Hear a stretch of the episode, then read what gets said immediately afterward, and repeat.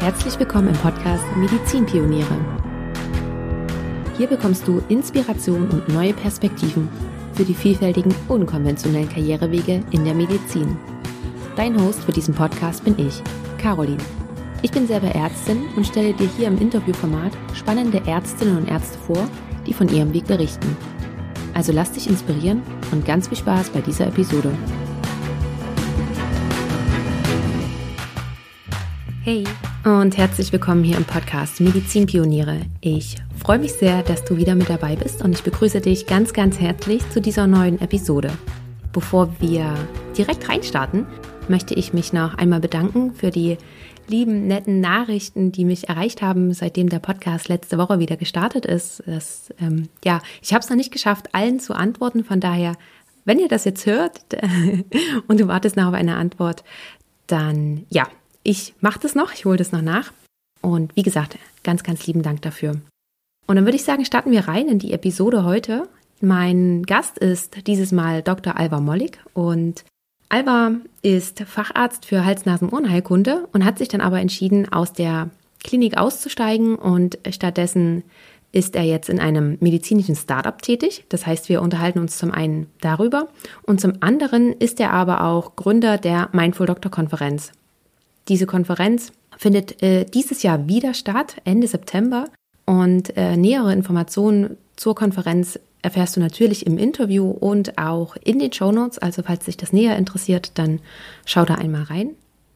Also wir unterhalten uns nicht nur über Alvas Weg äh, raus aus der Klinik, sondern auch über die Mindful Doctor Konferenz, was da seine Intention dahinter war, weil er diese Idee sozusagen schon umgesetzt hat, da war er eben noch in der Klinik tätig. Wir sprechen darüber, wie er all das miteinander kombiniert und verbindet, wie seine aktuelle Tätigkeit aussieht und natürlich, wie er das alles unter einen Hut bekommt. Und damit leite ich jetzt gleich weiter zum Interview und wünsche dir ganz viel Spaß bei der Episode. Hallo Alva, herzlich willkommen hier im Podcast. Ich freue mich sehr, dass du da bist. Hi Caro, ja, herzlichen Dank für die Einladung und ich äh, freue mich und bin gespannt auf deine Fragen und äh, ja, das wird ähm, eine schöne Zeit mit dir. Das denke ich doch. Wir haben ja auch wirklich schon länger versucht, das Ganze einmal zu starten. Von daher freue Definitiv. ich mich jetzt umso mehr. Mhm. Das war eine gute Vorfreudephase, die war ziemlich lange. Ja. ähm, Albert, du bist Facharzt für Hals, Nasen, Ohren, Heilkunde. Du bist mhm. Gründer von Mindful Doctor und arbeitest aber jetzt aktuell bei Health Hero. Und, das habe ich dann gestern rausgefunden, du bist Buchautor. Das wusste ich noch gar nicht. Dein Buch erscheint, ich glaube, im September diesen Jahres, oder? Oh ja, das ist schon öffentlich. Okay, ich wusste ja, gar nicht. Ich habe es gesehen. oh, durfte ich das nicht sagen? nee, nee, das ist alles gut. Ähm, jetzt steigt der Druck natürlich, ähm, da auch äh, alles einzuhalten. Genau.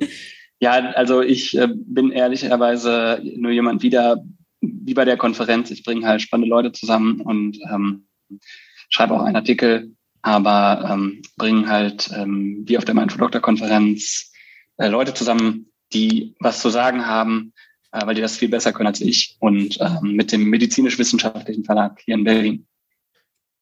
Sehr, sehr cool. Ich hoffe, wir reden nachher auch noch drüber, denn ich wollte dich nämlich zuerst fragen, wie kam es denn überhaupt dazu, dass du dich nach deinem Facharzt dann dafür entschieden hast, doch nicht in der Klinik zu bleiben, sondern eher erstmal auszusteigen? Ja, das kam auf jeden Fall nicht von heute auf morgen. Also ich ähm, habe ja vor zwei Jahren meinen Facharzt ähm, dann abgeschlossen, die Prüfung, und ähm, habe dann auch noch weitergearbeitet, aber das sicherlich so über vier Jahre entstanden, so diese innere Stimme, die gesagt hat, ähm, du willst nach der Facharztausbildung noch mal was anderes machen. Und das kam wirklich peu à peu. Also Leute getroffen, ähm, wie zum Beispiel den Julian Hosp, den du hier auch mal interviewt hast, der ein Arzt ist und auch Unternehmer geworden ist. Ähm, mit dem habe ich viel darüber gesprochen, aber auch andere Unternehmer. Ähm, ich habe am Ende halt ähm, von meiner Assistenzarztzeit mehr Entrepreneur-Bücher gelesen als Medizinbücher. Und dann habe ich mir gedacht, okay, jetzt ist der richtige Zeitpunkt, dann auch zu gehen. Ähm, und es waren einfach letztendlich durch Inspiration von, von anderen Leuten, die ähm, Unternehmen aufgebaut haben im Telemedizinbereich, Health-Tech-Bereich ähm, und einfach nochmal ihr nächstes Kapitel sozusagen einzuschlagen. Also es war gar nicht so irgendwie die Flucht aus der Medizin, aus dem Krankenhaus. Also ich habe sieben Jahre im Krankenhaus in der HNO gearbeitet, in der Uniklinik und in, hier in Berlin in so einer mittelgroßen Klinik. Ähm, und das hat mir richtig Spaß gemacht. Bin immer sehr gerne dahin gegangen. Ähm, aber irgendwie war das noch so, da, da gibt es noch mehr für mich ähm, auf meiner Suche. Und ähm, so habe ich dann ähm, ja mir auch Zeit genommen nach der Klinikzeit, also nach dem Facharzt habe ich so ein Sabbatical gemacht, bin dann rumgereist, wollte eigentlich natürlich äh, in die weite Welt, wollte nach ähm, Südamerika, aber das war das Corona-Jahr und also ich habe ein halbes Jahr noch im Corona-Jahr gearbeitet und dann konnte man nicht so weit reisen und dann war ich eigentlich die Haupt, Haupt, äh, Hauptzeit hier in ähm, Portugal und Europa unterwegs und habe da auch nochmal in mich gehört, so, okay, willst du wirklich rausgehen ähm, aus der schönen Medizin, aus dem Krankenhaus? Jetzt hast du ja so lange, 15 Jahre dafür gearbeitet, Facharzt zu werden. Ähm, ja, aber bin jetzt den Weg eingeschlagen, bin jetzt bei einem ähm, der besten Telemedizinanbieter in Europa, Health Hero. Und ähm, genau, die Entscheidung war auf jeden Fall richtig. Ähm, da können wir gleich nochmal drüber sprechen, wo so der Unterschied ist. Oder das war so letztendlich dann so ein langsamer Prozess. Und irgendwann muss man halt auf seine innere Stimme hören und ähm, der folgen. Da waren jetzt ganz, ganz viele Aspekte mit dabei und ähm, ich möchte auf zwei auf alle Fälle nochmal eingehen. Wieso hast du dich dafür entschieden, auf alle Fälle deinen Facharzt zu machen und wieso vielleicht nicht von der Stimme etwas eher zu folgen und schon mhm. eher auszusteigen? Mm, ja, spannende Frage. Ähm, ist natürlich so, ähm, tiefenpsychologische Prozesse spielen sich da auch ab. Ähm, ich wollte da sicherlich so diese Sicherheit haben. Also, ja, es ist ja immer so die Frage, ist man eher ein Mensch, der viel Sicherheit braucht oder ähm, viel Freiheiten äh, genießen möchte, also so als, ähm, sag ich mal, Pole, die sich gegenüberstehen. Und ähm, also ich bin irgendwo wo dazwischen, ähm, das ist auch so phasenweise. Aber auf jeden Fall wollte ich hier die Sicherheit haben, dass ich den Facharzt in der Tasche habe. Und äh, wenn mal was passiert, irgendwie, dass man dann immer wieder zurück kann in die Klinik oder die Praxis. Ähm, ich glaube jetzt noch gar nicht mal, dass das wirklich der Fall sein wird. Aber ähm, das war so der eine Anspruch, die Sicherheit. Das andere war, ich habe eigentlich immer gelernt, Dinge, die man angefangen hat zu beenden. Ähm, das ist eigentlich so eine innere ähm, Einstellung von mir, äh, was jetzt nicht heißt, dass ich alles beendet habe, aber ähm, das war eigentlich so, ähm, das wirklich abzuschließen und ähm, damit man halt das Zertifikat hat und einfach auch sagen kann, okay, ich habe jetzt den Facharzt gemacht. So und dann, also bin ich ja auch stolz drauf. Und ähm, aber ich finde es auch, gibt auch Mediziner, die nach zwei Jahren aufhören. Finde ich auch irgendwie cool und spannend. Ähm, also finde ich alles, hat alles seine Berechtigung. Für meinen Weg war das so das Beste. Und rückblickend würdest du auch sagen, würdest du nochmal genauso machen? Den, zuerst den Facharzt und dann wieder aussteigen? Oder würdest du jetzt auch rückblickend sagen, braucht es eigentlich doch nicht? Das kann ich jetzt noch gar nicht so sagen. Ich glaube, also jetzt, wo ich arbeite, brauche ich definitiv jetzt nicht unbedingt den Facharzt, weil wir haben auch noch fünf andere Ärzte im Unternehmen. Da sind viele dabei, die relativ am Anfang ähm, ausgestiegen sind oder vielleicht auch wieder zurückgehen. Ähm, aber so für mich persönlich war es einfach ähm, gut, auch nochmal für diese Facharzt, ähm, ähm, Facharztausbildung, äh, Prüfung zu lernen, weil man dann nochmal echt alles wiederholt. Und ähm, es ist ja so wie Physikum, Staatsexamen, ähm, Facharzt. Ich meine, man, man setzt sich dann echt nochmal so intensiv hin und lernt alles, dass man es wirklich versteht, also weil das ja eine mündliche Prüfung ist. Und allein das war schon, schon voll viel wert, weil ich das auch mit einem ähm, Kollegen und Freund gemacht habe, habe Marius mit dem zusammen gelernt. Ist, ich meine, das sind immer so ähm, Events und Zeiten, die man äh, nicht missen möchte. Und das war einfach auch eine gute Zeit. Mhm. Hat Spaß gemacht. Und du hast gerade eben noch gesagt, dass du dir dann die Frage gestellt hast, ob du in deinem Sabbatical, ob du wirklich aussteigen willst, ob es wirklich das ist, was du willst. Nimm uns mal bitte mit in diese Zeit. was waren das so für Gedanken? Und ähm, das ging bestimmt auch so Ping-Pong-mäßig hin und her, kann ich mir mhm. vorstellen. Oh.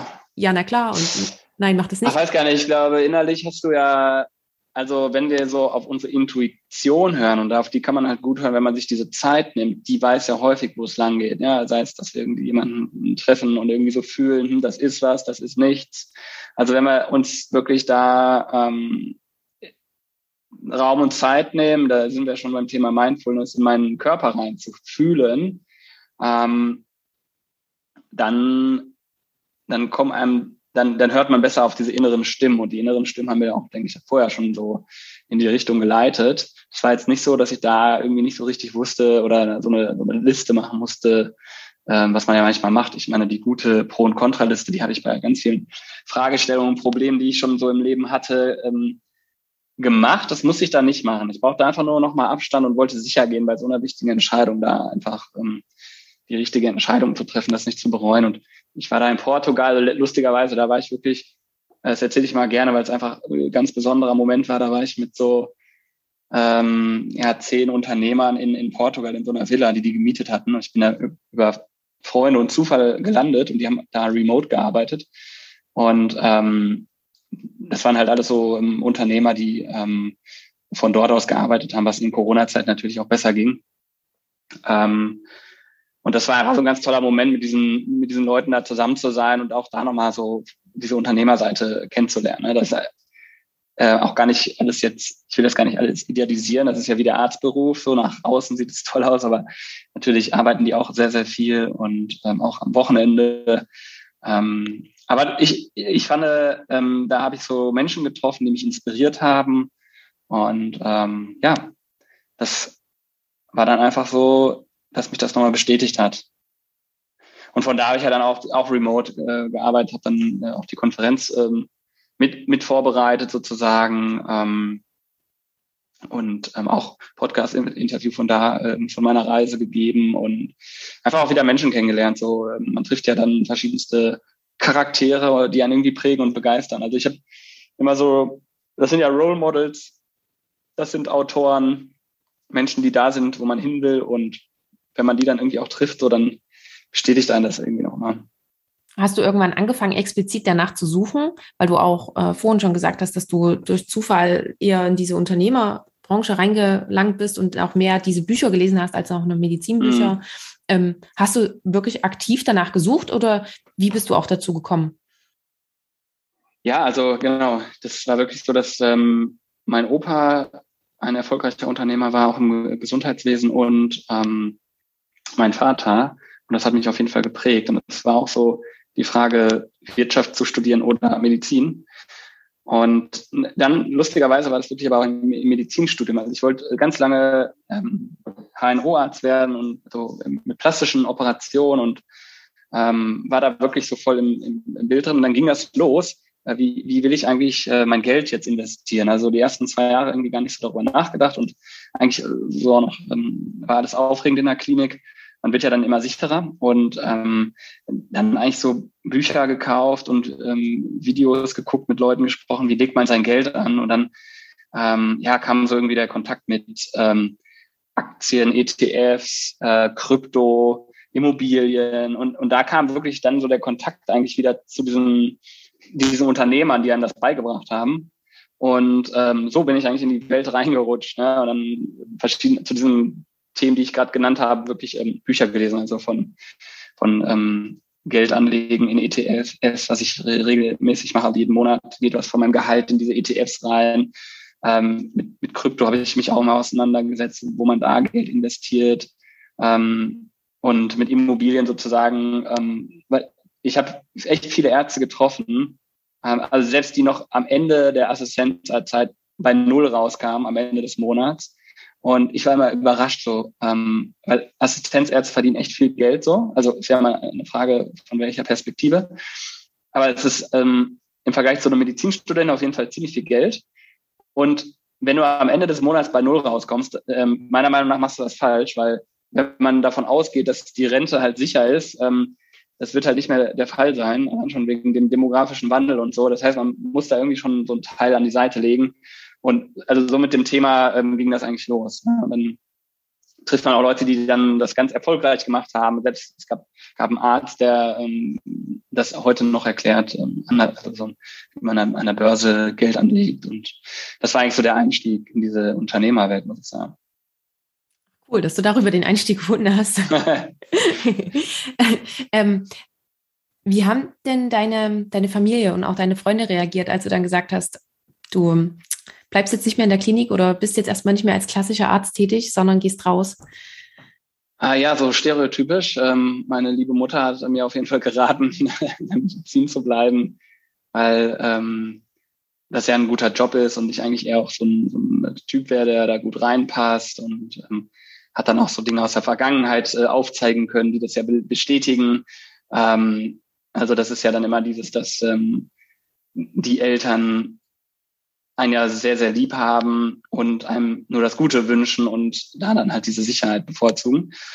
Und ähm, ja, ansonsten Familie und so, die haben mich da unterstützt, muss ich sagen. Also meine Mama hat mich da auch dann unterstützt, aber das war wirklich so, ähm, dass da noch wirklich eher so, der Versuch war, ähm, mich in der, in, in, in der Arztposition zu halten. Ähm, aber ich meine, letztendlich ist es ja immer eine eigene Entscheidung. Das stimmt. Aber ich finde, dass wenn die Familie unterstützt und da nicht nur mm. Kontra gibt, dann ist es auch schon mal viel wert und pusht einen auch noch in der eigenen Entscheidung. Ja, auf jeden Fall. Man kann das auch gar nicht unterschätzen, wie, wie stark das ähm, alles eine Rolle spielt, diese, ähm, ja, habe ich ja gerade schon gesagt, so tiefen psychologische Aspekte. Also äh, was deine Eltern vorher gemacht haben, ähm, wie sie dazu stehen, wie gesagt, dieser Aspekt Sicherheit, Freiheit. Ähm, also ich meine, als Arzt bist du halt ein, ein richtiger ein Fachmann, Fachfrau für eine Sache. Du musst ja richtig gut sein.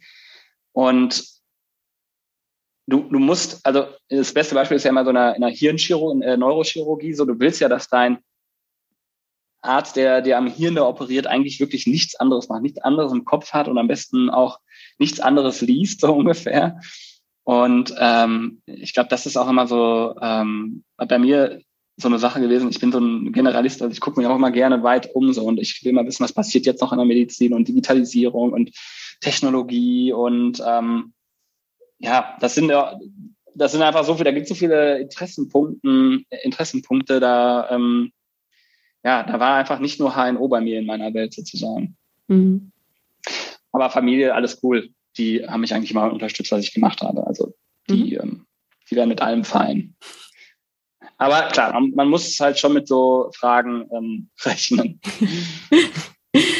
Mhm. Wie bist du dann zu deiner jetzigen Tätigkeit gekommen? Ja, auch lustigerweise, ich bin ja hier in Berlin und ähm, ich bin hier in so einer Startup-Bubble. Zum einen ähm, haben ganz viele Freunde, arbeiten in Unternehmen, Startups, haben auch schon so Exits gemacht. Und ähm, ich war ganz, ganz häufig, so nach meiner Nachtschicht zum Beispiel, auf so Digital Health Events. Also war da wirklich wie so ein halbschläfriger Arzt nach der Nachtschicht und habe dann ähm, ja, diese Startups kennengelernt und war da voll neugierig. Was machen die? Was passiert gerade im Gesundheitswesen? Und dachte mal so, es, ah, kann doch nicht wahr sein, dass hier die ganzen Business-Leute ähm, den Medizinsektor transformieren. Warum sind da so wenig Ärzte und so? Ähm, habe mich da aber auch ein bisschen lost gefühlt in diesen äh, Unternehmerkreisen, weil ich der Arzt war. Ich hatte also, also ne, da tauschte dann mal so, das ist so Networking, man tauscht seine Visitenkarten aus. Und ähm, genau, in, in dieser Zeit habe ich dann einfach so auch Ideen bekommen und ähm, habe dann Felix getroffen von Hell Zero und ähm, wir einfach nur gequatscht so. Und der hat mich dann aber wirklich ähm, fast äh, anderthalb Jahre später angerufen und hat mich gefragt, ob ich halt immer immer noch was suche, was ich gerade so mache. Und äh, da war ich ja gerade in meinem äh, Sabbatical und habe mir über 30 Startups auch angeguckt. Ähm, und das hat einfach so gut gepasst von der Firmenkultur, von der, von der Mission und Vision, die Health Zero hat, ähm, dass ich da eigentlich relativ schnell zugesagt hatte. Ich hatte schon eigentlich einen anderen Job in Hamburg bei einem Startup. Ähm, und das war dann wirklich so, ja, jetzt müssen wir aber ganz schnell hier machen den Prozess. Dann muss man ja mal noch, ein, das ist ja nicht so nur wie in der Klinik, dann ist nur der Chefarzt und vielleicht noch der Oberarzt, sondern äh, geht man, man lernt das richtige, also man lernt das Team kennen, man hat viele Gespräche und ähm, das ging dann relativ flott. Und ähm, ja, jetzt mache ich halt, sage ich mal, Sales, Business Development in einem Startup, wo wir Telemedizin ähm, in, in die schöne Medizinerwelt bringen und ähm, wo wir eine Plattform haben für Patienten und Ärzte ähm, und wo wir sozusagen ja eine End-to-End-Lösung haben, dass du halt als, als Patient deine ganze ähm, Patienten-Journey ähm, auf dem Smartphone hast letztendlich. Ne? Also telefonierst mit dem Arzt, du sprichst mit dem Arzt per Video, wie wir das jetzt hier mit, mit Zoom haben. und ähm, kriegst deine Medikamente nach Hause geliefert, also musst nicht mehr das Haus verlassen. Was natürlich jetzt in der Pandemie super äh, praktikabel war, aber wir wollen das natürlich so convenient bauen, dass das auch da bleibt. Es wird auch da bleiben. Es sind einfach ähm, noch viele Regularien, die ähm, hier uns hindern, sage ich mal. Aber so habe ich halt äh, Health Zero gefunden. Also neugierig sein, auf Events gehen, networken und ach so viel ähm, Visitenkarten, die man austauscht. Am Ende fragt man sich, hm, warum habe ich das jetzt gemacht? Aber wirklich, das hat sich immer wieder gelohnt. Also es ist immer wieder erstaunlich, ähm, wie viele Leute man ähm, irgendwie kennt und dann die einem einfallen, ach, ähm, dann connecte ich doch mal den und den, den habe ich doch mal da getroffen und also jetzt gerade ähm, kommt mir das mega zugute, dass ich da immer auf diesen Digital Health ähm, Events unterwegs war. Mhm. Seit wann bist du jetzt bei Health Hero? Ich glaube seit ähm, Mai letzten Jahres, oder? Genau, genau. Mhm. Also ja. ein Jahr, zwei Monate, genau. Ja. Und vermisst du die Klinik schon oder ist es gerade eher so, dass du sagst, das ist voll dein Ding, was du gerade machst und da willst du noch weiter einsteigen?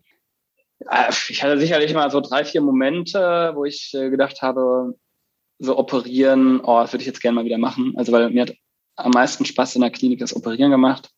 Ähm, und das vermisse ich dann schon, aber ist jetzt nicht so, dass ich dann mega traurig bin oder irgendwie ähm, darüber nachdenke, jetzt wieder zurückzugehen. Also es ist einfach, naja, das ist, wenn man eine Entscheidung getroffen hat, ist ja in der Klinik oder im Privatleben nicht anders, so dann, dann ist es halt so. Ne? Also wenn du jetzt mit deinem Kind zum Beispiel so, es gibt sicherlich mal Abende, wo du denkst, oh, jetzt will ich mal gern schlafen oder aber ist, man, die Entscheidung ist ja in der Vergangenheit. Was soll man da quasi dann noch ähm, Dinge bereuen? Also äh, im Hier und Jetzt. Ja, ja. bereuen ist, ja, bereuen kann man es. aber ich meine, Baby kann ich schlecht wieder abgeben, aber man kann ja trotzdem wieder zurück in die Klinik. Also. das stimmt, das stimmt. Aber nee, also alle, ich bin da wirklich äh, nicht nachtragend. Also ich bewundere ganz viele Ärzte und ich finde das ein super Beruf. Und ähm, mit unserem Mido Health Mindful Doctor Konferenz äh, wollen wir das ja auch verbessern im Beruf und ähm, sind da ja auch auf einem guten Weg, einen kleinen Beitrag zu leisten. Aber ähm, ich kann das viel besser von außen und wenn ich sozusagen einfach verstehe, wie so Unternehmen aufgebaut sind und äh, wie man skaliert und ähm, genau. Und du hast jetzt gerade schon erzählt, ähm, Healthview ist Telekommunikation. Ähm, genau, Te hm, Telemedizin sozusagen. Telemedizin, genau. Was macht euch so besonders im Gegensatz zu den anderen? Naja, wir bauen letztendlich ähm, eine Plattform. Also das Health Zero ist halt in, in London, in England und ähm, die haben verschiedenste Telemedizinfirmen aufgekauft und dann um Care zum Beispiel in Frankreich, das ist wirklich die größte Telemedizinfirma dort und äh, super advanced. Ähm, und da holen wir ähm, Dinge auch uns zu uns nach Deutschland und das sind dann zum Beispiel so ein Symptomchecker. Ähm, und Symptom ist eine Online-Triage. Also du musst dir vorstellen, du bist in der Klinik abends um drei Uhr und dann kommt einer mit, einem, mit einer Kleinigkeit, mit einer Lappalie so ungefähr. Also für einen Patient ist das belastend, aber ne, sagen wir jetzt mal übertrieben einen Pickel.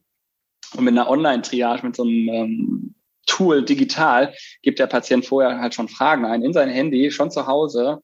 Und äh, dieses Tool, was wir dann quasi aus England nach, nach Deutschland holen, diese ähm, Online-Triage ähm, oder Symptomchecker, die ist halt so schlau gebaut, dass die dann sagen kann, ja, leg dich noch mal hin, geh morgen zum Arzt oder ja, geh sofort in die Klinik. Also das ist wie so ein Filtersystem und das bauen wir zum Beispiel ähm, dann vor die ähm, Patienten-Journey. Und ähm, das Tool gibt seit 15 Jahren in der NHS sozusagen. Das ist verklagbar und ähm, ja, das ist jetzt zum Beispiel ein, ein Tool, was uns dann unterscheidet. Und ähm, das sind natürlich auch noch so ähm, Visionen, Missionen, Dinge, die man so langsam ähm, auf die Plattform dann baut. Ja. Okay, es gibt auch so ein Health Risk Assessment, wo du halt dein, dein biologisches Alter einschätzen kannst und dann Tipp, Tipps kriegst, äh, wie du das verbesserst, also mit Prävention zum Beispiel. Ne? Also, oder dein Alter verjüngern kannst wieder. Ne? Beispiel, jetzt beste Beispiel, diese Maschine, dieses Programm sagt dir, du bist irgendwie schon 50 und dann hör auf zu rauchen und dann verbessert sich sozusagen sofort ähm, dein, dein Alter sozusagen. Okay, verstehe. Das heißt, ihr seid gar nicht ein reiner Telemedizinanbieter, sondern ihr vereint noch so ganz, ganz viele andere Tools mit drin. Habe ich das richtig verstanden? Ja, genau. Also bei Healthzero ist da wirklich ähm, eine Plattform. Also das ist natürlich als ähm, Tech-Unternehmen versuchst du ja, also gibt es ja einen Ansatz, ist halt ein, ein Plattformgedanke und ähm, auf einer Plattform können dann verschiedene Partner andocken, also ob du jetzt Kliniken, Praxen dort andockst, ähm, jetzt auch Ärzte, die, die dafür ähm, arbeiten, Patienten, die dazukommen. Ähm, das, ist, das ist letztendlich der Gedanke. Und wir wollen letztendlich die Patientenreise wirklich von Anfang an mit einem Fragebogen, der smart ist, äh, bis am Ende zur ähm, Medik Medikamentenlieferung und ähm, dann am Ende auch in, in chronische Erkrankungen reinzugehen. Ne? Also so ähm, Patienten mit chronischen Erkrankungen sozusagen ähm, ja lang, Langzeit äh, begleitest. Das ist dann so der Anspruch. Weil also eine Sache ist natürlich so, ähm, was super läuft, Fragebogen, ich möchte meine Pille oder möchte ähm, meine Tablette für erektile Dysfunktion. Äh, das ist so, ähm, was natürlich gut skalierbar ist, aber ähm, das Kerngeschäft liegt natürlich in den chronischen Erkrankungen und ähm, da einfach auch Patienten wirklich äh, zu begleiten, um dann ja, ähm, die, die, ähm, Schmerzen und äh, Probleme zu lindern, indem man halt einfach frühzeitig erkennt, äh, bevor Probleme auftreten sozusagen. Ne? Mhm. Heißt das, ihr ersetzt dann irgendwann oder macht es vielleicht auch schon den Hausarzt? Nee, auf keinen Fall. Also ersetzen, das ist, äh, das ist immer ein gegenseitiges ähm, und ein, ein Zusammenarbeiten. Also A, wir arbeiten ja mit Hausärzten zusammen, die die Videosprechstunde machen. Und es wird niemals äh, so passieren, dass jetzt da die Maschine ist vollkommen ersetzt. Es ist eher so, ähm, dass ich meine auch, dass eure Plattform, mm, entschuldige, wenn ich dich unterbreche, dass mm. die Plattform sozusagen die Hausärzte ersetzt, dass man sozusagen bei euch die ganze Krankenakte hat und dafür mm. aber nicht mehr zum, zum Hausarzt gehen muss, den man hier zwei Straßen weiter hat.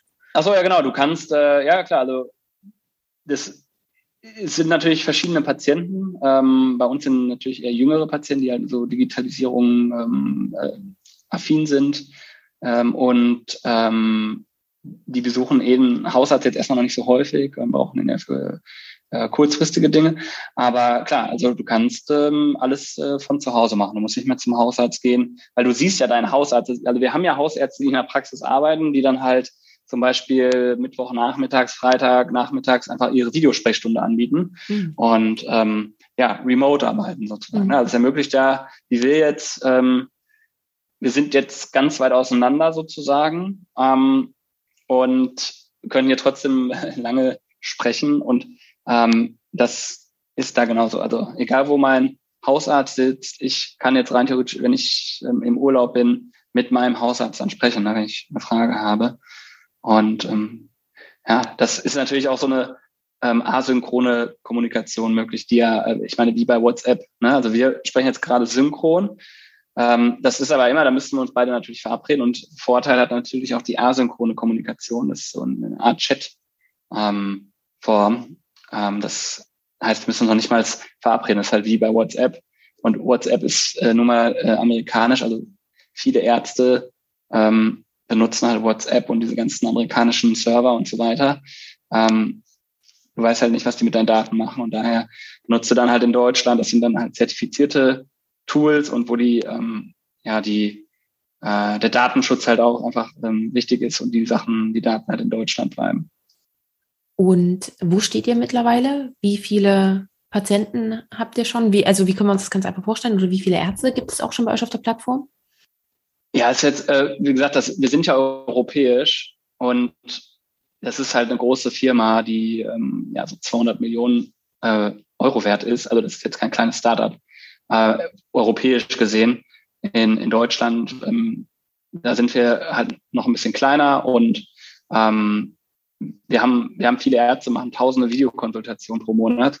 Ähm, das heißt, das ist schon auch etwas, was super viel benutzt wird. Ah, das ist jetzt nicht so, dass es äh, so eine kleine Randerscheinung ist. Das sind schon ähm, viele Ärzte, die da mitmachen und äh, wirklich halt äh, täglich äh, da viele Stunden mit Telemedizin arbeiten. Ne? Und ähm, Arztbriefe, Rezepte und AUs alles digital äh, versenden. Ne? Mhm. Also das sind natürlich mehr ambulant, ambulante Ärzte. Also in der Klinik ist es noch nicht so.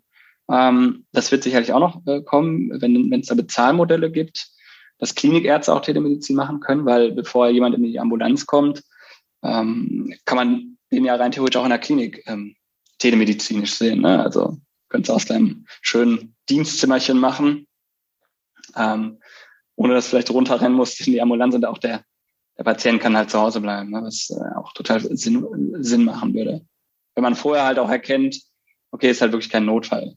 Das kann man, das kann man ja äh, leicht ermitteln mit den richtigen Fragen, ob jetzt ähm, ob das dann halt eine Schwester macht oder ein, ein Symptomchecker. Ähm, da kann man gute Tools vorbauen, sozusagen. Gerade wenn die Tools eben auch schon erprobt sind. Mhm. Zum Beispiel. Hm. Genau. Und du arbeitest da aktuell Vollzeit? Genau, ja, also ähm, das ist mein Vollzeitjob. Ähm, es ist halt eine Remote Company, das heißt, ähm, ich kann von Berlin, Amsterdam, Lissabon arbeiten. Ähm, das ist natürlich so eine Sache, die mir jetzt der Arztberuf jetzt nicht ermöglichen würde. Ähm, aber ich arbeite eigentlich mehr, als ich als Arzt gearbeitet habe, äh, weil man halt äh, Projekte hat und ähm, ja, das macht auch sehr viel Spaß natürlich. Und ähm, ich, ich sage immer so, als Arzt habe ich ja vor und nach der Nachtschicht immer die Zeit genutzt. Ähm, war dann immer unterwegs und habe nicht geschlafen. Ähm, und hier ist dann so wirklich das natürlich von, von morgens bis abends halt immer. Ähm, und ähm, gerade wenn man remote arbeitet, ähm, sitzt man dann auch echt gerne lange am, am Laptop und, und arbeitet dann sozusagen. Aber wie gesagt, ich sag mal, wenn man einen richtigen Beruf gefunden hat, dann ähm, ist das eh auch kein Arbeiten für mich, so ist meine Einstellung. Ja, und ähm, sowieso am Abend, am Wochenende mache ich äh, Mindful Doctor. Ähm, und das sehe ich ja auch nicht als Arbeit. Genau jetzt mit dir zu sprechen, ist für mich ja keine Arbeit, sondern es ist halt ähm, eine, eine spannende Begegnung und ähm, genau, und das ist in meinem Beruf auch so. Also mhm. das verschwimmt dann alles zusammen. Ja, ja. Ja, ja definitiv. Aber gut, dass du es gerade angesprochen hast, weil ich wollte nämlich noch fragen, wie du dann jetzt die Mindful Doctor Konferenz auch noch mit unterkriegst in deinen eh schon vollgestopften Tag.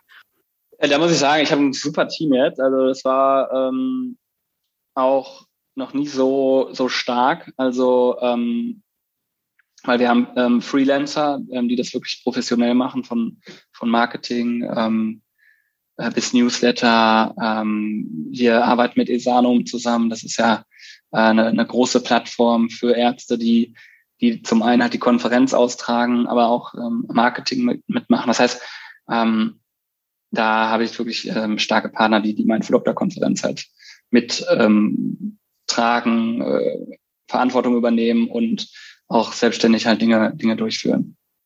Krass, weil die Konferenz geht dieses Jahr in die dritte Runde, oder? Vierte sogar. Wir Vierte. sind dieses Jahr, genau, wir sind dieses Jahr schon in der vierten. Ähm, waren jetzt zweimal live. Wir machen dieses, dieses Jahr ist eine Online-Konferenz. Ähm, das hat einfach, also würden natürlich gerne auch live machen, aber das ist mit, mit Lauterbach ähm, und seiner Politik ist es schwer einzuschätzen, ob der jetzt, also ich gehe davon aus, dass eh auch wieder ein Lockdown kommt und so weiter. Auch wenn in ähm, anderen Ländern, Holland und so, die Pandemie eigentlich schon vorbei ist, aber ähm, wir werden sicherlich da nochmal ähm, ja, äh, Probleme haben, da jetzt sowas zu planen. Und wenn du jetzt halt in Berlin eine Location mietest und, und so weiter, dann, dann hast du halt ein Risiko von äh, 50 bis 70.000 Euro. Und deswegen haben wir jetzt gesagt, ähm, machen wir es dieses Jahr einfach online. Äh, das ist safe, hat ja auch den Vorteil, es können mehr Leute mitmachen. Und wenn dann irgendwie ähm, wieder Corona-Maßnahmen ähm, kommen, dann ähm, können wir es trotzdem durchführen. Ne? Mhm. Ja, aber ich würde gern ein bisschen weiter vorne noch anfangen, bevor wir weiter mhm. drauf eingehen. Erzähl doch mal bitte, ähm, was genau ist überhaupt die Mindful Doctor Konferenz und wie mhm. bist du drauf gekommen? Ja, Mindful Doctor ist ähm, eine Versammlung, eine Konferenz ähm, von Ärzten für Ärzte. Und ähm, wir haben so drei Schwerpunkte. Das ist sozusagen ähm, ja, mentale Gesundheit, dein Mindset, ähm, Leadership, wo es einfach darum geht, dass du Dinge von einer anderen Perspektive siehst. Das ist so der erste Teil. Ähm, der zweite Teil ist Health. Ähm, wie bleibe ich selber gesund? Thema Mind-Body-Medizin, also ganzheitliche Medizin. Ähm, wie kann ich als, als Arzt selber gesund bleiben? Ähm, Schlagworte so ähm, Burnout, ähm, Frustration unter Ärzten und das ist, das schlägt sich dann natürlich auf die Gesundheit nieder, Nachtschichten und so weiter. Ähm, und der dritte Schwerpunkt ist so Change Future. Also wir stellen ähm, zum Beispiel dieses Jahr das Kranken ein Krankenhaus der Zukunft vor. Äh, wir stellen Startups vor. Amboss war auch da. Ähm, stellen äh, Unternehmen vor, sozusagen die die Klinik äh, Welt mit verändern und ähm, auch teilweise Ärzte sozusagen, die dann Gründer sind. So. Und ich habe auch gesehen, zum Beispiel sind ja viele deiner Podcast-Gäste auch Mindful Doctor, ähm, ne? also Tina Petersen, Sophie Zöttler, Philipp Heiler, der, der Sievert Weiß von Amboss, der ähm, auch ähm, Julian Hosp, ähm, der halt auch Mindful Doctor mitgeprägt hat. Also ne, da, da haben wir auf jeden Fall viele Gemeinsamkeiten, dass deine, deine ähm, Gäste sozusagen auch ähm, mit ja, Mindful Doctor sind sozusagen. Also das sind, das sind ähnliche Themen. Ne? Das sind Ärzte, Unternehmer, die, die das Gesundheitswesen irgendwie ganzheitlich sehen und da wirklich mit disrupten und ähm, neue Ansätze, Ansätze bringen. Und das ist halt auf jeden Fall, ich meine, ich habe es gehört in einem Podcast, dass du zum Beispiel Yoga machst morgens. Und ähm, das ist für mich auch so der perfekte Mindful Doctor so, ne? Also morgens etwas für sich selber tun. Und du machst auch viel Sport, also du, du kümmerst dich um deinen, deinen Körper, deinen Geist und dann gehst du zur Arbeit und kannst dann natürlich viel präsenter sein und äh, bist beim, beim Patienten. Und sowas inspiriert einen ja, wenn du das dann mitteilst und erzählst. Das inspiriert dann ja wieder einen anderen Arzt, das vielleicht auch zu machen. Also ähm, und dann bringen wir zum Beispiel Meditationslehrer, ähm, Wim Hof Trainer, Qigong-Lehrer mit, ähm, Chefärzte, ähm, die anders in Führung gehen. Also beispielsweise, was auch passt, äh, fällt mir jetzt gerade ein, weil ich ähm, gesehen habe, du hast sowas wie ähm, Frauen-Empowerment-Part, äh, wenn ich das richtig genau. äh, ausgedrückt habe. Wie, wie nennt ihr das? Ja, genau, das sind die, ist die Woman Power Staffel. Die Woman Power, genau. Ja. Und da haben wir dieses Jahr eine ähm, Chefärztin, Professor Mandy Mangler. Gesehen, und ja. ähm, ich habe es ja nicht gewusst, aber es ist zum Beispiel die Lisa, ähm, meine Co-Founderin, äh, die hat sie ähm, auf die Bühne quasi geholt, also ähm, äh, an, an Land gezogen und das Thema hat dermaßen eingeschlagen, als ich das jetzt äh, bei LinkedIn gepostet habe. Also es haben wirklich ähm, 200.000 Leute haben das gesehen, weil es so geteilt worden ist, also so viral gegangen, dieser Post, ähm, weil das Thema einfach so ähm, on ist. Also manchmal poste ich was, das sehen so, was weiß ich, 30.000 Leute oder so. Und das Thema ist so abgegangen, weil es gerade einfach ähm, ein sehr großes Thema ist in der Medizin, wie man halt als Frau Karriere machen kann, trotzdem äh, halt ähm, ja seine Kinder großziehen kann, wie man das vereint. Und da stellen wir zum Beispiel halt ähm, Mandy Mangler vor, nicht, dass das jetzt jeder irgendwie nachahmen muss. Ne? Also ich meine, Chefärztin von zwei Kliniken, fünf Kindern, aber darum geht's ja genau gar nicht, sondern also man will ja gar nicht irgendwie also da gab es auch so Kommentare, ja, das frustriert mich jetzt und was soll das? Muss jetzt jeder irgendwie so ähm, das machen? Ist natürlich nicht so, aber ähm, ich kann mir auch Teile von Elon Musk oder Richard Branson rausziehen, die ich gut finde. Ähm, zum Beispiel auf einer eigenen Insel chillen oder was auch immer. Also ne, ich will ja gar nicht Elon Musk oder sowas werden. Und das ist ja bei der Chefärztin genauso. Als Frau kann ich mir erstmal gucken, okay, wie hat die das verdammt nochmal geschafft, Karriere und Familie zu vereinen?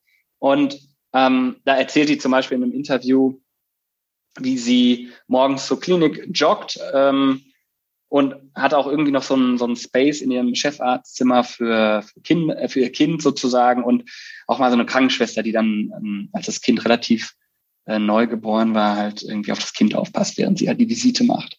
Ja? Also das sind ja dann so Referenzwerte, weil ähm, jetzt war auch gerade so ein Politiker irgendwie mit seinem Kind ähm, in so einer politischen Runde, das ging auch, ja, darf er das jetzt, ist das jetzt, ist das jetzt cool, ähm, ich will das jetzt gar nicht werten. Ähm, mir geht es eher darum, ähm, dass manchmal neue Dinge erstmal passieren müssen, dass man dann sieht, es ist normal. Also, ähm, also warum sind in der Klinik halt nicht irgendwie Krippeplätze oder ähm, warum gibt's da keine ähm, Horts oder vielleicht Krankenschwestern, die sich um die Kinder kümmern oder ne, also das sind ja alles Dinge, die in Unternehmen ja teilweise schon gemacht werden. Und erstmal, wenn man das sieht, okay, die Chefärztin, die kann halt jetzt in der Klinik bleiben und kann halt dabei sozusagen auch mal auf äh, ihr Kind zwischendurch sehen.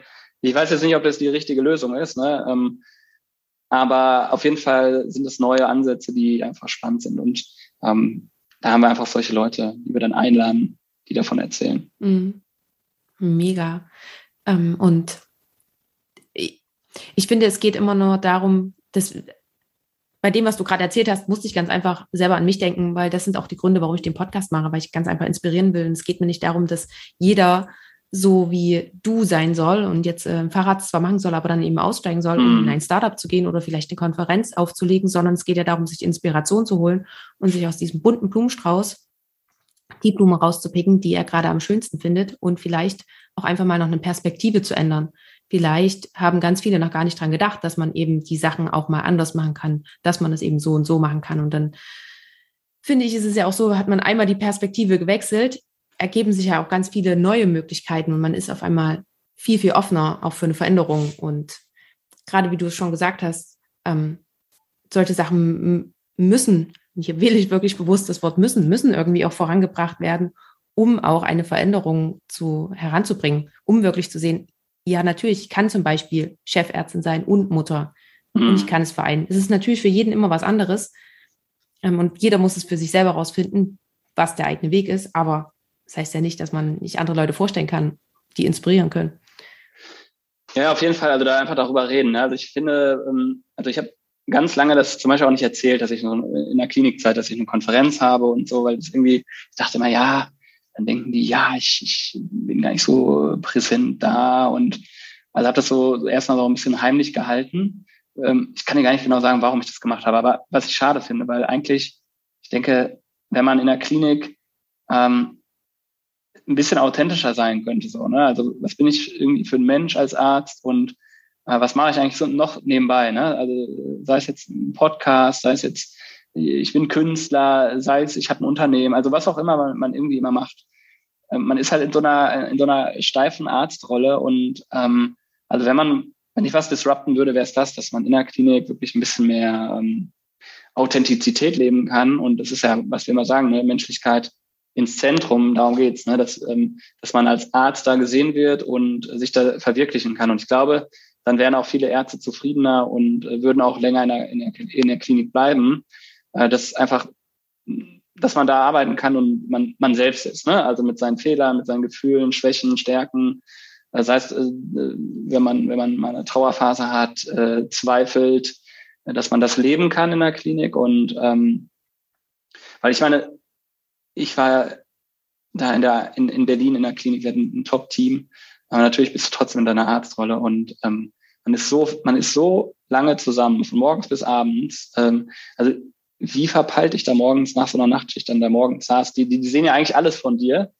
Ähm, aber wenn man das irgendwie noch ähm, kommunikativ irgendwie auf ein nächstes Level bringen könnte, indem man halt Ärzten beibringt, äh, wie man besser kommuniziert, ähm, wäre, glaube ich, ein großer ähm, große Veränderungen in der Klinik. Ne? Also es sind ja gar nicht nur ähm, Dinge von außen. Ähm, also das modernste, beste Krankenhaus mit der neuesten Technologie. Ich glaube, ähm, viel wichtiger ist sozusagen, ähm, wie gesagt, dass die ähm, interne Zusammenarbeit verbessert wird. Und wie gesagt, das, da muss jeder selber ähm, Verantwortung übernehmen. Also als Krankenschwester und als Arzt. Ähm, natürlich als Chefarzt mehr, weil als Chefarzt muss ich eigentlich ein Leader sein und ein Leader muss seinen Mitarbeitern dienen. Ja, das wird dann in der Klinik falsch verstanden, häufig. Ähm, und das sind halt dann diese Leadership-Kurse, die Chefärzte mal mitmachen sollten, ähm, weil sie dienen dem Team und ähm, sind dafür verantwortlich, dass halt da eine, eine, gute Zusammenarbeit eigentlich ist, sozusagen. Was brauchen meine Mitarbeiter? Äh, wie kann ich dafür sorgen, dass die halt die besten Assistenzärzte sind? Ähm, und ähm, ja, das wäre schön, wenn das ähm, in den Kliniken ähm, mehr gelebt würde sozusagen. Also nicht nur das zählt, wie viel Patienten ich da durchschleuse und wie viel ähm, Case-Mix-Punkte und äh, DRGs ich da sozusagen ergatter ähm, und da immer mehr Steigerung, sondern ja, wer ist eigentlich der beste und coolste Chef? Also ähm, vielleicht kann man da einen Award machen. Wir haben auch schon mal über einen Mindful Doctor Award nachgedacht, aber das ist auch sehr, sehr komplex. Also sei es ein Sustainable Hospital oder was halt, äh, kann da verschiedenste Punkte ähm, vergeben. Hier gibt es ja auch Treat Fair zum Beispiel, ne, die, wo Mitarbeiter ähm, das Krankenhaus bewerten. Das ist ja schon mal ein guter Ansatz. Ähm, ja, und da, wie gesagt, da, da muss ich ja kurz ähm, auch nochmal Werbung machen. Da haben wir den ähm, David Ruben Thies dieses Jahr auf der Konferenz. Und der ist von, als Krankenpfleger hat er angefangen und hat halt das beste Krankenhaus Deutschlands jetzt gebaut. Also ähm, das ist in Thüringen. Und ähm, das muss man sich einfach mal angucken, weil es ist so ein rundes Holzgebäude. Also das ist einmal das Äußere. Und dann Innere haben die auch sehr designt. So was braucht wirklich der, der Patient, haben dann ganz viele Leute befragt, äh, Patienten, haben auch so, so Mock-ups oder so, so Probezimmer gebaut vorher, bevor das Krankenhaus überhaupt gebaut war. Ähm, das ist jetzt eröffnet ähm, und der kommt zu uns auf die Konferenz und ich finde, das ist so ein Paradebeispiel, wie ähm, wirklich, ich meine, ein Krankenpfleger, der, der weiß ja wirklich, was sind die Needs von den Mitarbeitern und den Ärzten. Ne? Also wenn das einer weiß, dann ist er halt ein Krankenpfleger. Und wenn so einer halt ein Krankenhaus baut, also wirklich über Jahre mit, mit einem Top-Architekten, ähm, also da, da geht's hin sozusagen. Und auch dieses Krankenhaus so mal sich anzuschauen und zu sehen, wie, wie kann es gehen, weil da ist der Anspruch wirklich, dass der, der Patient ähm, ein Gast ist. Ne? Also ähm, wenn du, wenn du einen Patienten wie einen Gast behandelst in einem Hotel, dann bist du ein Mindful Doctor ja, oder eine Mindful Nurse, so ungefähr, weil ähm, dann, dann lebst du quasi, sag ich mal, die Werte, die ich so als Arzt äh, oder Mediziner verstehe, dass du ähm, halt den, den Patienten im Mittelpunkt hast und wirklich dich um den kümmerst. Ich ähm, bin gerade etwas ruhig, weil ich über diese ganzen Worte, die du gerade gesagt hast, denke, da, da, kam so ganz, ganz viel. Ähm, danke dir dafür, für diese ganzen Einblicke. Ähm, bevor wir über die diesjährige Konferenz zu sprechen kommen, und das machen wir auf alle Fälle, nochmal ganz kurz einen Schritt zurück. Wie kam dir die Idee? Wie bist du auf die Idee gekommen, ich mache jetzt eine Konferenz über genau diese Themen? Also auch, das ähm, waren wieder so ähm, Dinge, die einfach nur präsent in meinem Leben waren und ich habe dann wieder ähm, war wieder mindful und habe in mich reingehorcht. Und ich, ich habe ein Buch gelesen, ähm, so wie ich Unternehmer so ungefähr und ähm, das war noch so nebenberuflich ähm, Startup gründen und da war es so ja deine Ideen mach doch einfach das was dein Hobby zum Beruf so ungefähr und ähm, gut ich war Arzt Mediziner sowieso und ähm, habe halt schon ähm, seitdem ich Student bin, ähm, regelmäßig meditiert, autogenes Training gemacht. Und ähm, das war so dieser eine Schwerpunkt. Und äh, ich habe dann ähm, mit einer Freundin, Johanna, war ich selber auf einer Konferenz und wir haben einfach überlegt, machen wir einen Podcast, machen wir ein Buch, äh, so, so wie du da wahrscheinlich ähm, mal dich umgeschaut hast.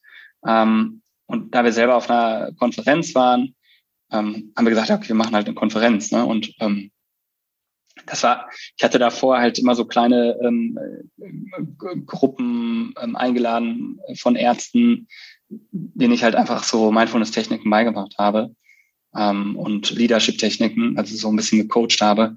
Und ähm, so kam irgendwie das zusammen, was ich eh schon gemacht habe. Nur dass dann halt die richtige Person am richtigen Ort, zur richtigen Zeit am richtigen Ort war. Dann haben wir noch ein paar andere Ärzte gefunden, die mitgemacht haben.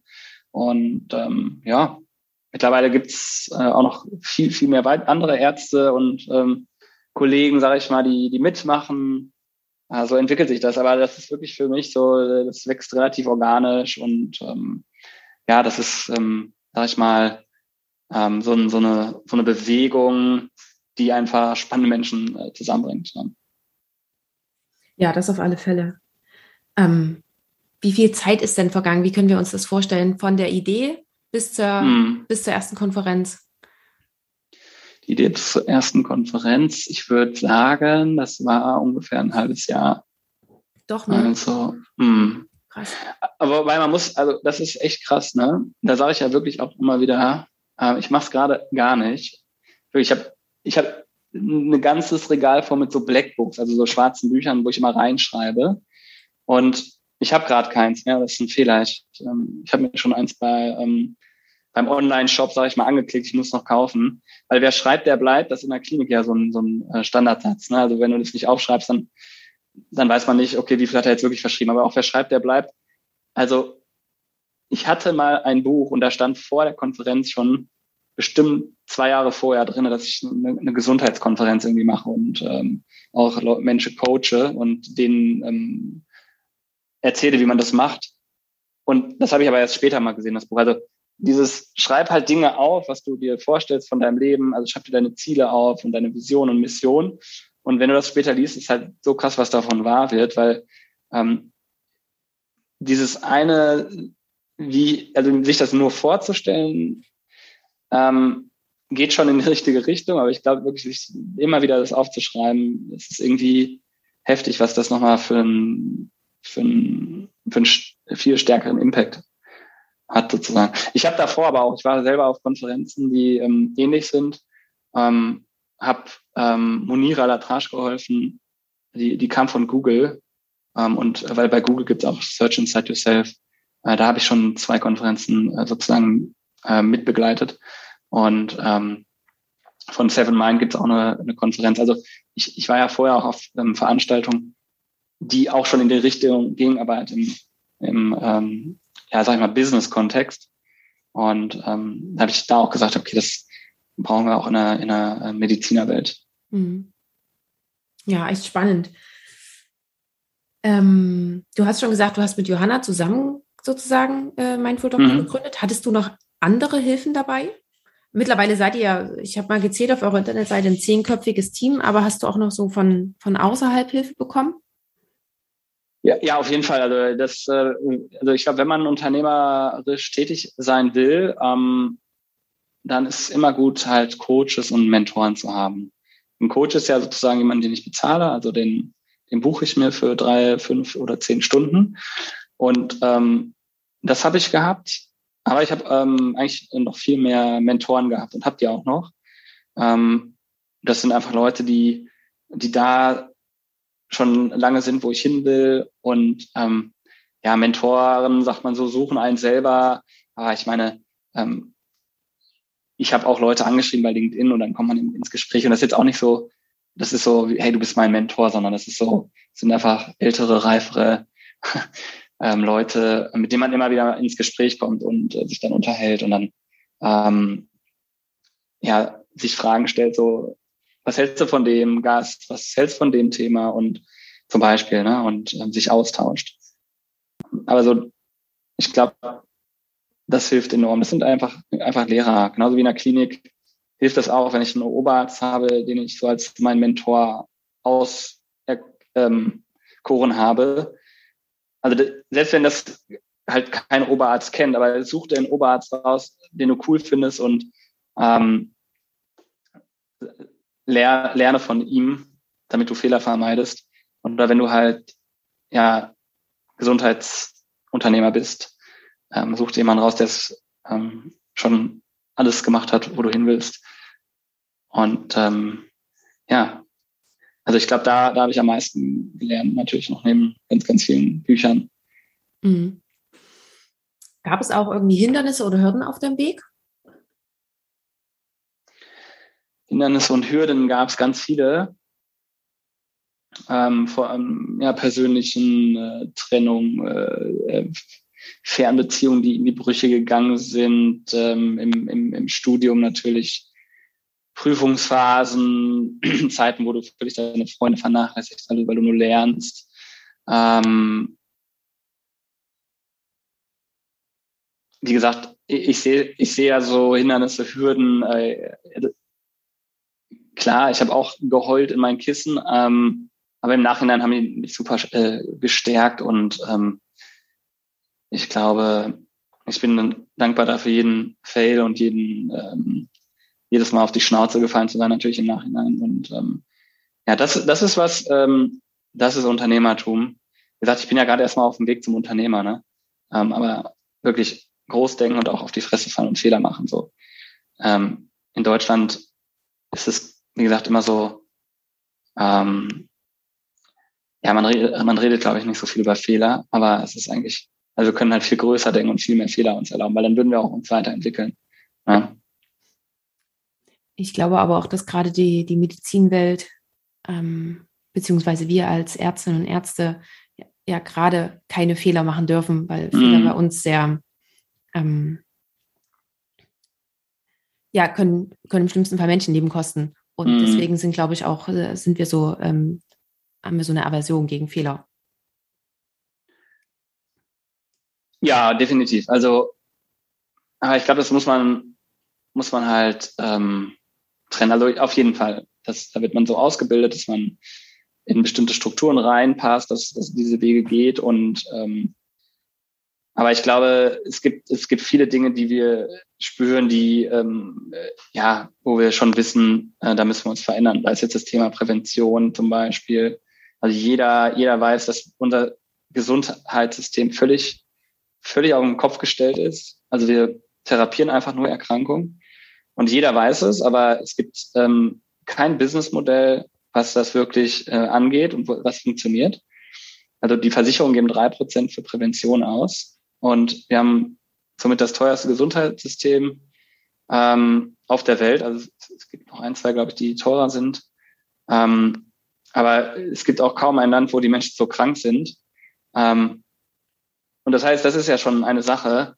Ähm, und wer soll das denn an, anfangen? Das müssen doch eigentlich die Ärzte sein, ähm, die da zum einen mit, mit gutem Beispiel vorangehen und ähm, ja aufhören, die ganze Zeit Medikamente zum Beispiel zu verschreiben, sondern wirklich ähm, dem Patienten auch sagen, beweg deinen Arsch, mach was.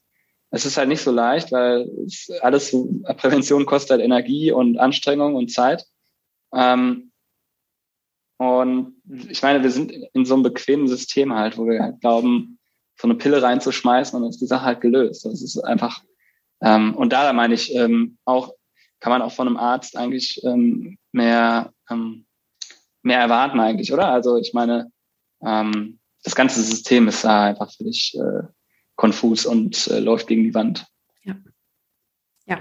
Äh, da kann ich dir bloß zustimmen. Ja. Ähm, aber das ist heute nicht ganz unser Thema, nee. sondern nochmal kurz zurück zur Konferenz. Erzähl uns mal ein bisschen was über die diesjährige Konferenz. Ähm, wann findet sie statt? Du hast schon gesagt, es ist online und vielleicht kannst du noch ein paar Speaker vorstellen. Mhm. Also genau, die ist am 23. und 24. September. Am Freitagabend geht es los und äh, dann den ganzen Samstag. Und wir haben immer halt ähm, Vorträge und dann Workshops. Ähm, also so drei Einheiten.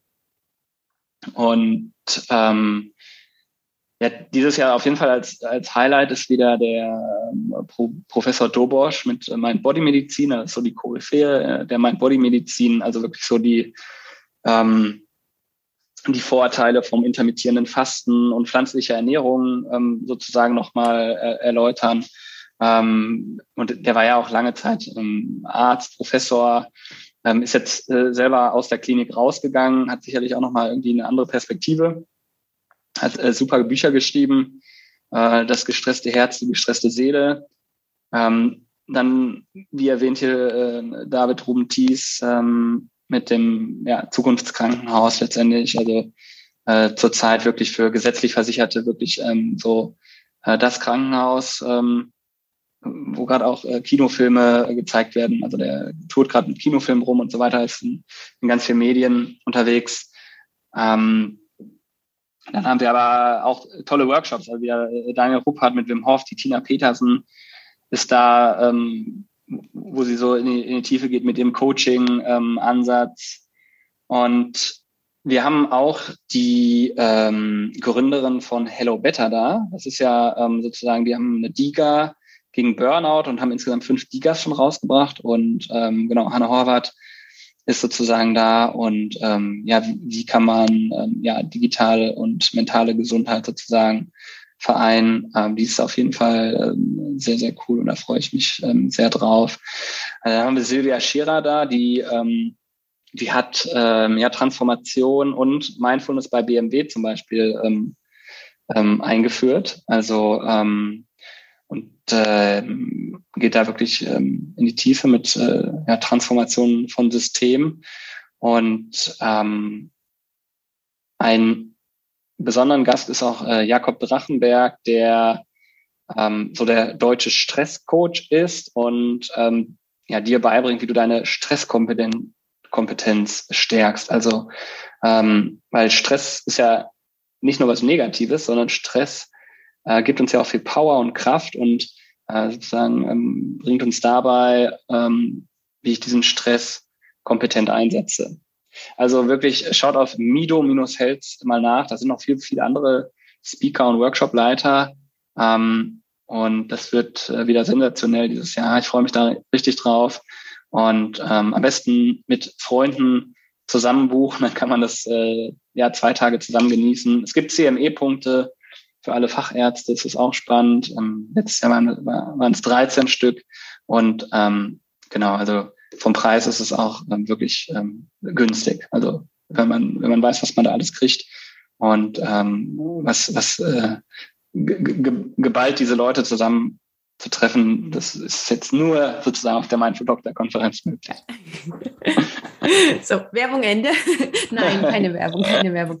Ähm, ich war Ach ja auch schon ein bisschen.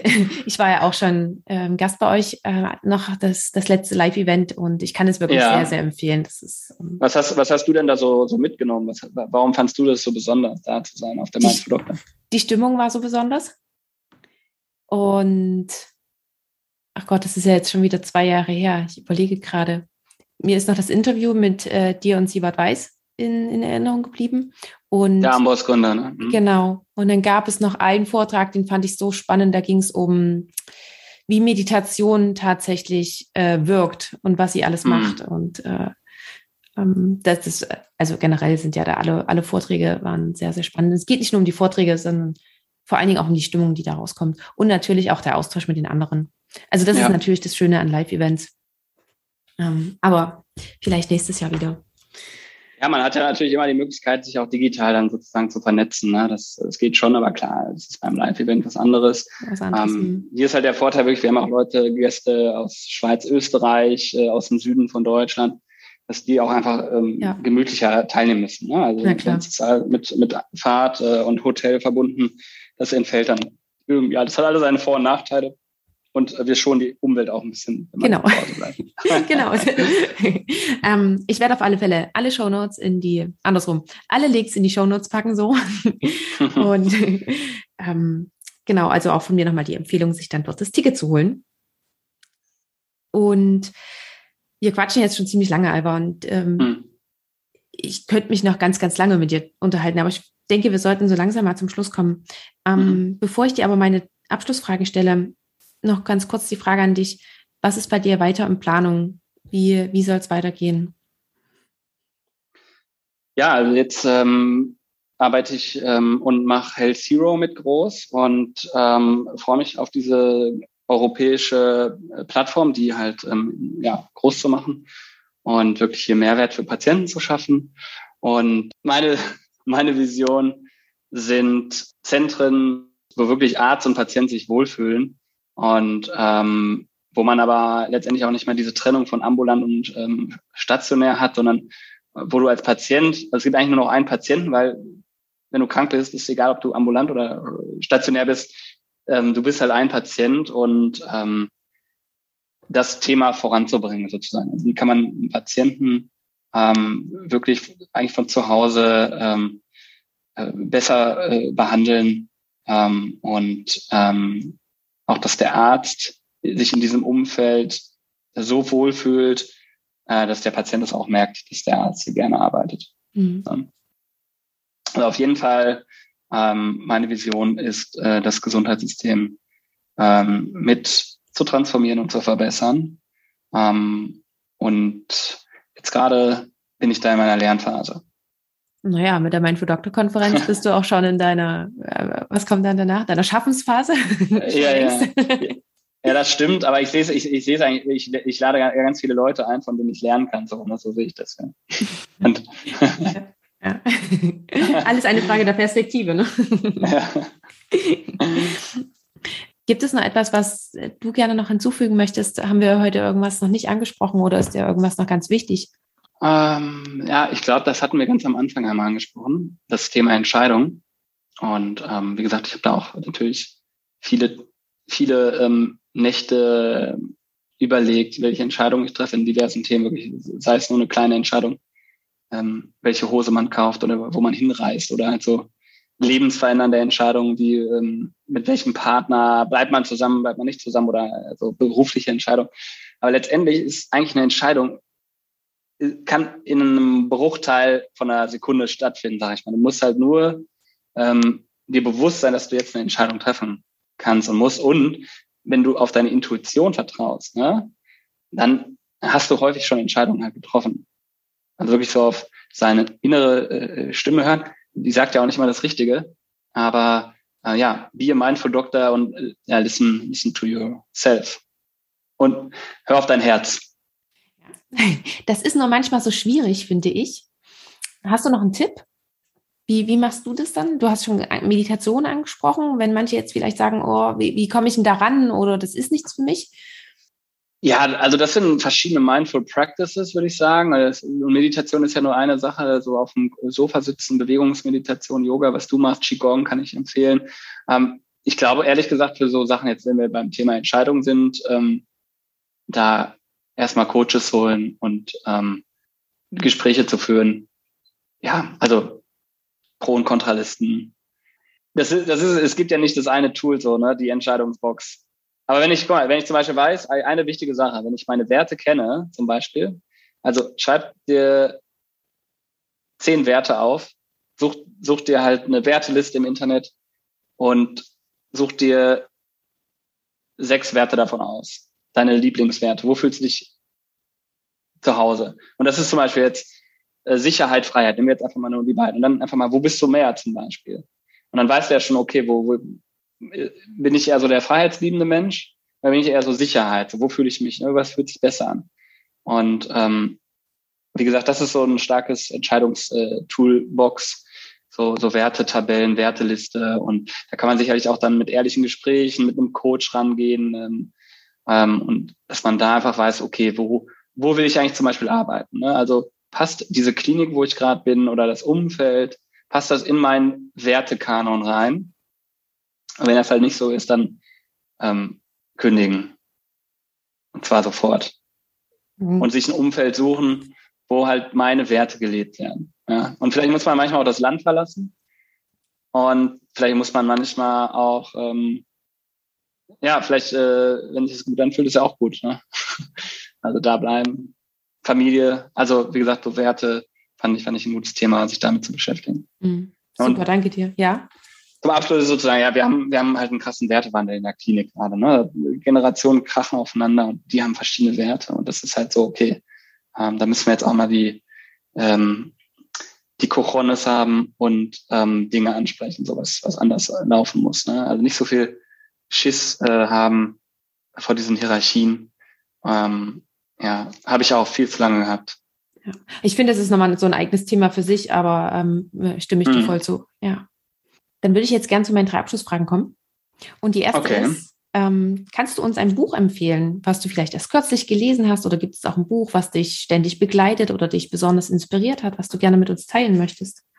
Also ein Buch, was ich noch nicht fertig gelesen habe, was ich, äh, was ich, ich habe es auch auf Englisch, das heißt Abundance von Peter Diamandis und Stephen Kotler, ähm, wo es halt um diese Fülle geht und ähm, das ist halt nicht ähm, diese Fülle, dass wir jetzt alle 10 Millionen auf dem Konto haben sollen, sondern er redet, ähm, die, er sieht die Welt relativ global und es geht eigentlich darum, dass wir Abundance in Gesundheit haben, in der Education, also in ähm, Schulsystem. Wirklich auf der Erde gibt es halt so viele Menschen. Also in dem Buch steht zum Beispiel, dass äh, 1,5 Milliarden Menschen haben keinen Zugang zu Strom. Also weißt du, so wir machen uns ja gerade darüber Gedanken, ob wir jetzt irgendwie mal kürzer duschen und äh, vielleicht mal eine Lampe auslassen, so ungefähr. Aber also ich meine, wenn du diese Dimension bewusst wirst, wie viele Menschen keinen Strom haben auf der Welt, ähm, das Ziel muss halt eigentlich, sage ich mal, sein, diese ganzen, ähm, also das Geld ist ja total falsch verteilt. Ähm, wir müssen es gerechter verteilen. Und das ist so dieser Balance. Also wie kannst du Gesundheit, Bildung in Bereiche bringen, aber auch in Deutschland ähm, einfach besser verteilen. So diese Fülle, die da ist, ah, wie kann man das auf der Welt besser verteilen? Ja, und das ist auch in Deutschland Gesundheit. Also äh, es gibt bestimmt Vororte, wo ähm, Kinder aufgrund vielleicht von Sprachbarrieren oder so keinen Zugang zur Bildung haben. Ähm, und ja, also wie kann man diese Fülle, die eigentlich da ist auf unserem Planeten, kannst du das ähm, wirklich äh, so verteilen, dass keiner leiden muss. Das ist äh, in diesem Buch ganz gut beschrieben. Okay, super, danke dir. Das kommt definitiv mit in die Show Notes. Ähm, die zweite Frage ist, wo siehst du uns Ärztinnen oder auch den Arztberuf in 10 bis 15 Jahren? Ja, der Arzt, äh, der ist, äh, sag ich mal, ein Gesundheitscoach in 15 Jahren. Also es wird so ungefähr so ablaufen, dass du morgens in deine Praxis kommst und hast jetzt erstmal so eine, so eine ähm, Alexa, die zu dir spricht und sagt so, hey, Doc. Ähm, in dieser Nacht ähm, haben wir wieder 100 EKGs durchgeführt in der Nacht bei den Leuten, die geschlafen haben. Bei drei ist zum Beispiel was auffällig gewesen.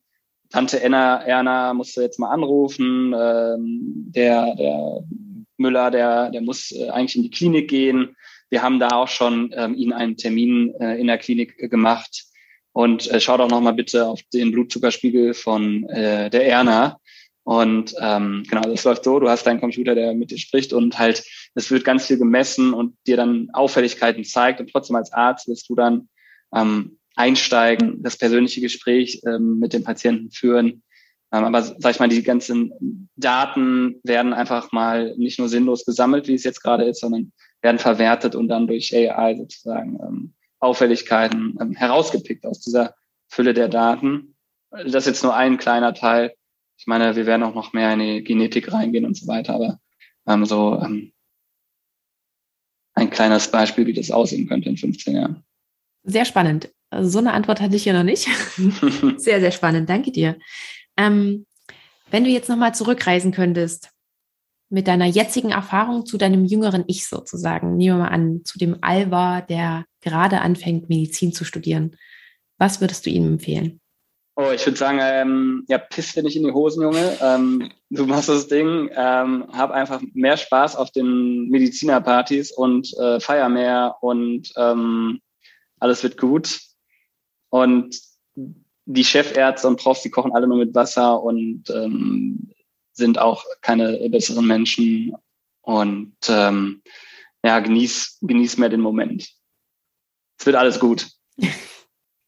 Ich finde, das ist ein perfektes Schlusswort. Genieß den Moment und es wird alles gut. Danke dir. Alba, ganz, ganz vielen Dank für dieses ganz tolle Gespräch mit dir. Es hat mir super viel Spaß gemacht. Und, ähm, ja, mir auch. Ja, also mir bleibt einfach nur Dankeschön zu sagen.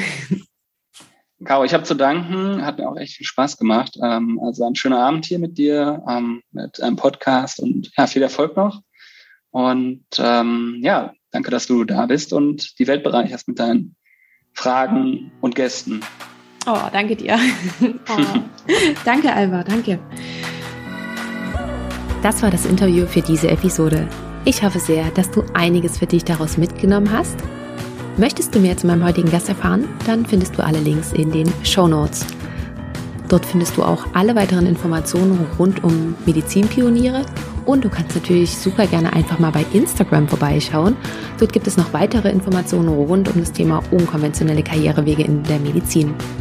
Dort informiere ich dich auch, wenn Interviews anstehen, sodass du dann die Möglichkeit hast, mir Fragen zu schicken, welche ich dann im Interview mitstellen werde. Wenn dir die Episode gefallen hat, freue ich mich, wenn du sie mit all denen teilst, für die sie ebenfalls interessant sein könnte. Und wenn du darüber hinaus noch mich bzw. vor allem den Podcast unterstützen möchtest, so hast du auch mehrere Möglichkeiten. Du kannst zum Beispiel eine Bewertung abgeben bei Apple Podcast oder auch bei Spotify.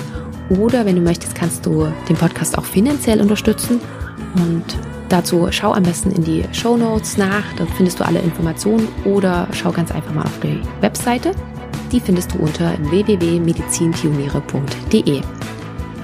Lieben Dank, dass du bei dieser Folge mit dabei warst, dass du bis zum Schluss zugehört hast und wir hören uns dann zur nächsten Folge wieder. Bis dahin, ciao!